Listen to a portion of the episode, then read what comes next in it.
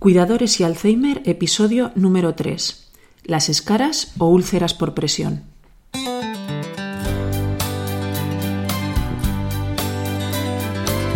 Bienvenidos a nuestro podcast sobre cuidadores y Alzheimer, un espacio abierto, vuestro espacio, un sitio en el que podamos compartir información, conocimientos y experiencias.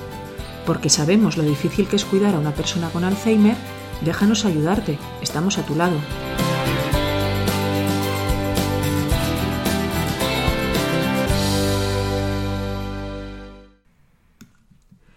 Buenos días amigos, gracias a todos por estar ahí de nuevo.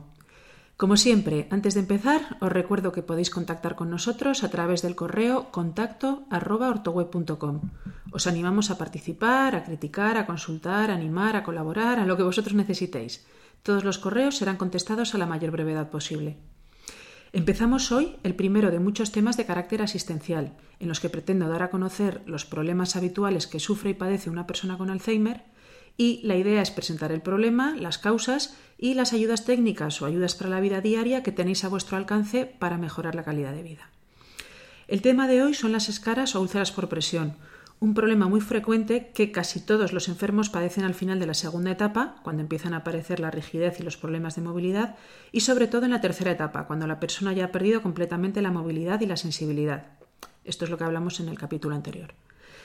Las escaras o úlceras por presión se producen cuando hay una presión constante y excesiva sobre la piel y los tejidos.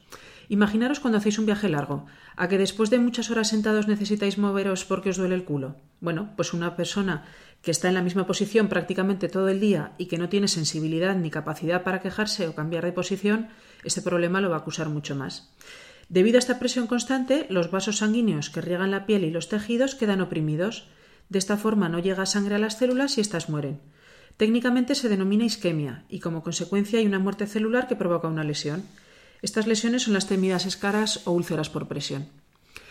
El problema de falta, de movilidad es la principal razón, pero suelen añadirse otras causas, pues eh, poca realización de cambios posturales, una dieta inadecuada, incontinencia, que incrementa el riesgo de sufrir escaras por añadir el componente de la humedad, la falta de higiene, que provoca que el sudor o restos de orina o excrementos irriten la piel que ya de por sí es débil en los ancianos. ¿Dónde se producen principalmente? ¿Cuáles son las zonas de riesgo? Las escaras suelen producirse en las articulaciones en las que el hueso presiona con mayor fuerza los tejidos. La región glútea se lleva más o menos el 50% de las úlceras por presión. Si es una persona que está encamada boca arriba, se ulcerará sobre todo la zona sacra. La zona sacra son las vértebras que quedan al final de la columna. Si la persona duerme de lado, lo que se le va a ulcerar es el trocánter. El trocánter es la parte más prominente del fémur a la altura de la cadera. Si la úlcera viene provocada por el tiempo que están sentados, entonces lo que se va a, dañar es el isquion. El isquion es la parte baja del hueso de la pelvis. Es el hueso sobre el que todos nos apoyamos cuando estamos sentados. O también el coxis, que es la puntita, el extremo inferior de la columna. También se le conoce como rabadilla. Es un poco complicado de explicar hablando para que no, para que no sepa de anatomía. En el blog os he puesto una imagen que yo creo que os va a servir de ayuda. La segunda zona que más se ulcera, con más o menos el 35% de las veces, son los talones, ya que soportan todo el peso de la pierna. El 10% de las veces las úlceras se las llevan la zona de la nuca y la zona occipital del cráneo, por el peso de la cabeza. El otro 5% suele aparecer en la zona de los hombros, coincidiendo con las prominencias óseas de los omoplatos, y de forma infrecuente, pero también se suelen ver, hay úlceras em, que se ven en personas encamadas que duermen de lado, que se les ulcera la zona de la oreja, esto se llama condrodermatitis, también las rodillas o también los codos. Los estadios de las úlceras por presión, vamos a ver, a medida que las células mueren, empiezan a provocar una lesión que se va agravando con el tiempo si no se toman medidas. Os dejo en el blog unas imágenes, las últimas un poquito desagradables, pero así se ve muy bien cómo queda la piel en cada etapa. Entonces, los estadios son cuatro. El primero es cuando empiezan, cuando aparece el enrojecimiento o el eritrema. La piel está todavía íntegra, pero este enrojecimiento no palidece al presionar. Si las pieles son oscuras, puede presentar tonos rojos, azules o morados. Se manifiesta con cambios en la temperatura de la piel, que se note muy caliente o fría, en la consistencia del tejido, es decir, que haya un edema, que haya un endurecimiento, el enfermo puede decirnos que nota dolor o escozor. El estadio 2. Aquí hay una pérdida parcial del grosor de la piel que afecta, a la epidermis, a la dermis, que es la capa más inferior, o a, o a ambas. Hay una úlcera o una herida superficial que tiene aspecto de abrasión, de ampolla o pequeño cráter. El estadio 3, aquí ya hay una pérdida total del grosor de la piel, empieza a haber necrosis del tejido subcutáneo y puede extenderse hacia adentro con un pequeño cráter, pero no se extiende hacia los laterales, es decir, solo hay lesión en la zona donde se está recibiendo la presión. El estadio 4, aquí ya bueno, es una pérdida total del grosor de la piel, hay una destrucción extensa, necrosis de tejidos, puede llegar a lesionar el músculo, el tendón o incluso el hueso. Se aprecia claramente una lesión con cavernas, hay tunelizaciones, trayectos sinuosos, en fin, un, desastre. Hay que intentar no llegar a este punto. Si no hemos podido detectar la escala en la fase 1 y vemos que la zona está en fase 2 o superior, es importante contactar lo antes posible con el médico o con los enfermeros del centro de salud para que vean al enfermo o envíen a los servicios de atención domiciliaria. Son lesiones que hay que desbridar, esto es eliminar el tejido, el tejido que está con necrosis. Hay que hacer lavados con suero, hay que echar unas pomadas especiales para prevención de infecciones, unos apósitos. No lo puede hacer una persona que no sea profesional, por eso es importante que pidáis ayuda. Vamos a ver ahora em, las escalas de valoración o cómo medir el riesgo de padecer úlceras por presión. Las escalas para valorar el riesgo de úlceras las utilizan los profesionales sanitarios cuando ven por primera vez a un paciente y periódicamente si ven cambios en su salud o en su comportamiento. Hay muchos informes y estudios para la, valoración de úlceras por presión. Los más utilizados son dos, son los que vamos a ver. La escala de Norton, que es la más fácil y rápida, y la escala de Braden, que es algo más extensa. Ambos test dividirán el riesgo en cuatro posibles resultados, en riesgo bajo, medio, alto o muy alto. Tener en cuenta que una adecuada valoración del enfermo nos permitirá poner en marcha los cuidados para la prevención de úlceras. Bueno, vamos a describir los test. Coger papel y boli. ¿Ya? Venga, pues adelante. Escala de Norton. Primero, es una valoración del estado general. Si el estado general es bueno, valoramos con cuatro puntos, si es regular con tres puntos, si es malo con dos puntos y si es muy malo con un punto. El estado mental, si es orientado, son cuatro puntos, si es apático, son tres puntos, si la persona está confusa, dos puntos y si es inconsciente, un punto. Valoración de la actividad. Si la persona deambula por sí sola, cuatro puntos, si deambula con ayuda, tres puntos, si alterna cama y silla pero apenas camina, dos puntos, y si es encamado, un punto. Movilidad. Si la movilidad es total son cuatro puntos, si está disminuida son tres puntos, si está muy limitada son dos puntos y si es una persona inmóvil un punto. La incontinencia, si controla perfectamente, son cuatro puntos, si hay incontinencia de forma ocasional tres puntos, si es urinaria o fecal dos puntos y si es urinaria y fecal un punto. Los resultados, si nos salen 16 o más puntos, el riesgo es bajo, si estamos entre 12 y 15 puntos, el riesgo es medio. Y si estamos en menos de 12 puntos, el riesgo alto o muy alto. Vamos con la escala Braden. La escala Braden va a medir primero la sensibilidad, es decir, la capacidad para reaccionar y responder con quejas a la presión. Si es inexistente es un punto, es decir, no hay respuesta al dolor, bien por inconsciencia o bien por sedación. Si está severamente restringida son dos puntos. Solo reacciona al dolor con estímulos fuertes. Las quejas son expresadas con dificultad, como por ejemplo con gemidos. Si está un poco restringido son tres puntos, es decir, hay respuesta pero no se puede expresar siempre. Por ejemplo, cuando necesita un cambio de posición y no sabe avisarlo. Y si es sin restricciones son cuatro puntos, es decir, la respuesta al dolor es, es normal y se queja cuando, cuando lo nota. Vamos con la humedad. La humedad es la medida en la que la piel está expuesta a la humedad. Si está constantemente húmeda es un punto, es decir, la piel está constantemente húmeda con orina, sudor o heces. Cada vez que el paciente se gira está húmedo. Si está a menudo húmeda, son dos puntos, es decir, la piel está a menudo húmeda, pero no siempre. La ropa de cama o la del paciente tiene que ser cambiada al menos una vez por turno. Fijaros que habla de por turno, es decir, es algo que frecuentemente se mide en hospitales y residencias. Si la piel está a veces mojada, son tres puntos, es decir, la piel está a veces húmeda y una vez al día hay necesidad de lavar y asear al paciente. Y si la piel está raramente húmeda, son cuatro puntos, es decir, la piel está generalmente seca y rara vez hay necesidad de lavar al paciente. Medición de la actividad física. Si es una persona postrada en la cama, valoramos con un punto. Si es una persona que está sentada, dos puntos, es decir, puede moverse pero con ayuda de otros, no puede cargar su propio peso solo y necesita ayuda para sentarse, bien de la cama a la silla, la silla de ruedas o de la silla a la cama. Si camina poco son tres puntos, es decir, se mueve solo pero pocas veces y distancias cortas y necesita ayuda para distancias largas. Y camina regularmente son cuatro puntos, es decir, es una persona que camina, pasea dos tres veces por turno, se mueve regularmente, no necesita ayuda. Medida de la movilidad, es decir, capacidad para cambiar de posición y mantenerse. Si es una persona completamente inmóvil, un punto, es decir, una persona que no puede cambiar de posición sin ayuda. Si la movilidad está severamente restringida, son dos puntos, es decir, se mueve ligeramente el cuerpo, las extremidades, pero no se puede asear solo. Si la movilidad está restringida, son tres puntos. Son personas que regularmente hacen pequeños cambios de posición del cuerpo y de las extremidades. Y si la movilidad es buena, son cuatro puntos, es decir, una persona que puede cambiar de posición sin ayuda. Medimos ahora los hábitos nutricionales. Si la dieta es muy pobre, valoraremos con un punto, es decir, eh, personas que comen porciones pequeñas, nunca más de dos o tres, y que comen solo dos o menos porciones de proteína, es decir, lácteos, pescado o carne. Beben demasiado poco y no suplementan la dieta. Es importante hablar con el médico en estos casos. Eh, si la dieta es moderada, son dos puntos.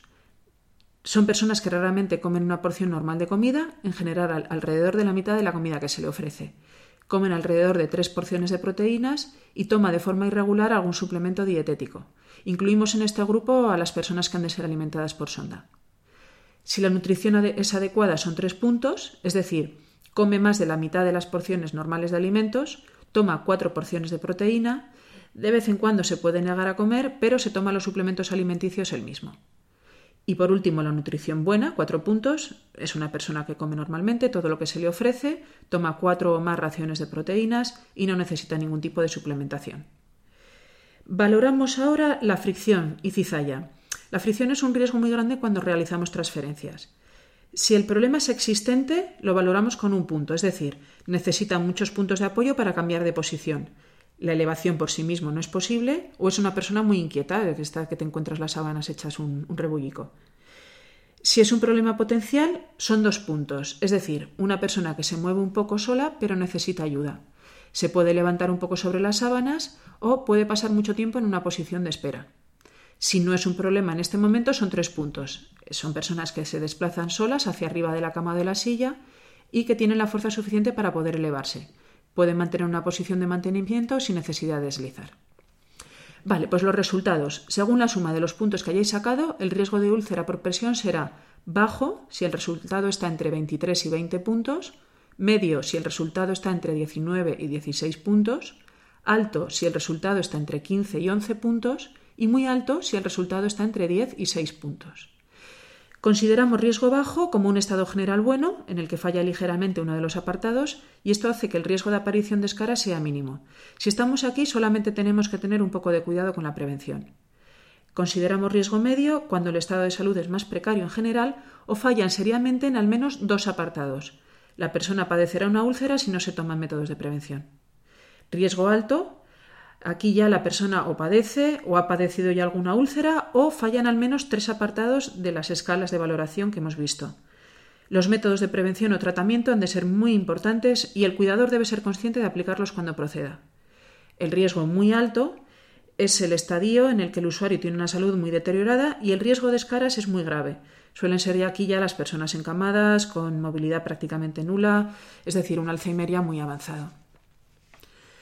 Muy bien, pues ahora que ya sabemos todo sobre úlceras, sabemos valorar el riesgo, las fases de, las, y las etapas que pasan, vamos a ver las ayudas técnicas disponibles en el mercado para prevención y tratamiento.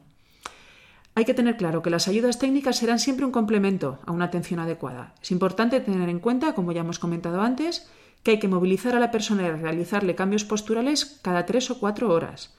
La higiene es fundamental, hay que limpiar, secar, hidratar las zonas de riesgo después de cada lavado o cambio de pañal. Inspeccionar la piel con frecuencia para ver posibles lesiones en fases iniciales. Cuidado con la fricción cuando hacemos transferencias para no erosionar la piel. Estimular la actividad, muy importante, el movimiento tanto activo como pasivo. y cuidar la alimentación, asegurándonos de un correcto aporte de calorías y proteínas, así como vitaminas o minerales. Si la persona no es capaz de comer por sí misma o por algún otro motivo no quiere comer, consultar con el médico para que os dé un suplemento hiperproteico. Están financiados por la Seguridad Social. Bueno, pues entonces, eh, vemos primero los cojines antiescaras.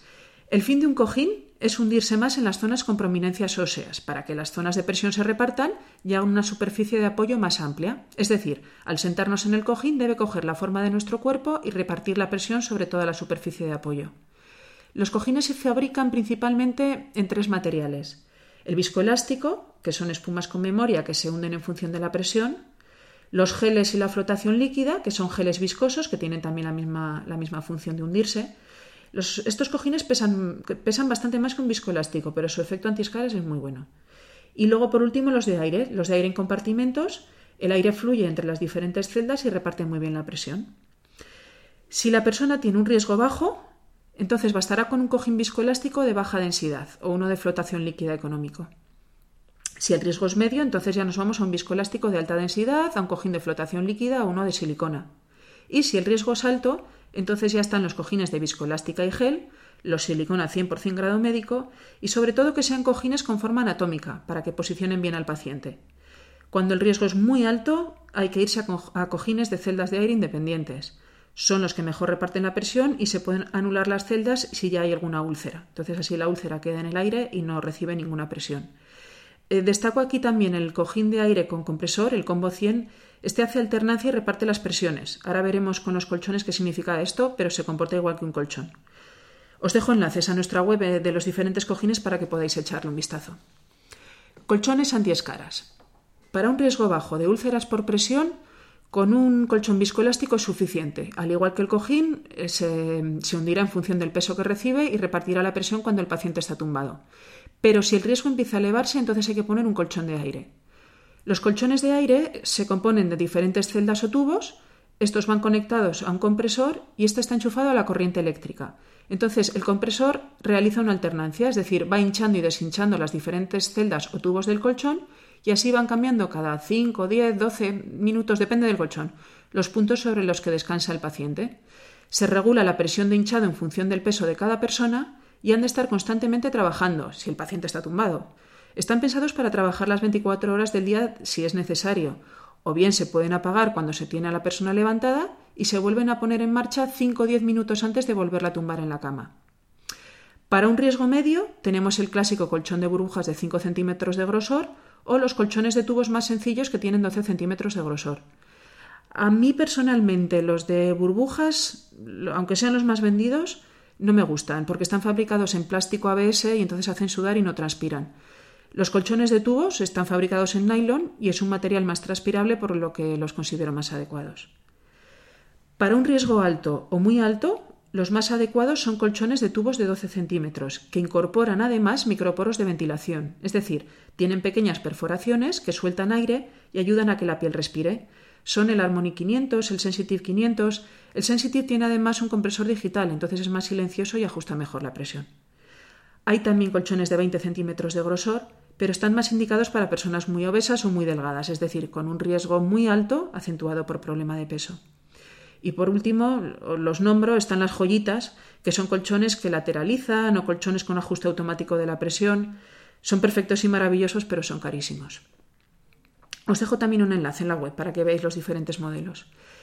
Mm, importante destacar que los colchones de aire son sobre colchones, entonces se ponen sobre el colchón que normalmente tenga el paciente en la cama. Cojines posturales y posicionadores para cama.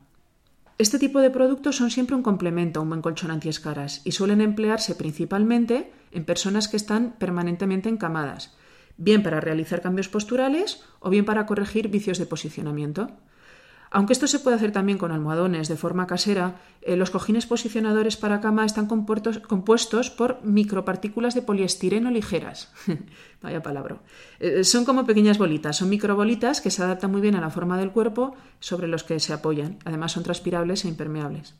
Lo mismo, os dejo un enlace para que lo veáis. Entre los diferentes modelos cabe destacar los cojines en forma de cuña, que se ponen debajo del gemelo para dejar el talón en alto o, también el cojín en forma de media luna para descargar la zona de los hombros.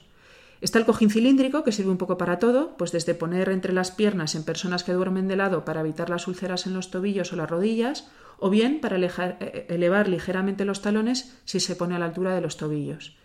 El cojín en forma de S o de cubitus es un cojín muy largo, mide unos 70, unos 70 centímetros y nos ayudará a lateralizar al paciente apoyando la cabeza, todo el lateral de tronco y las piernas. Este para personas que están constantemente encamadas va muy bien.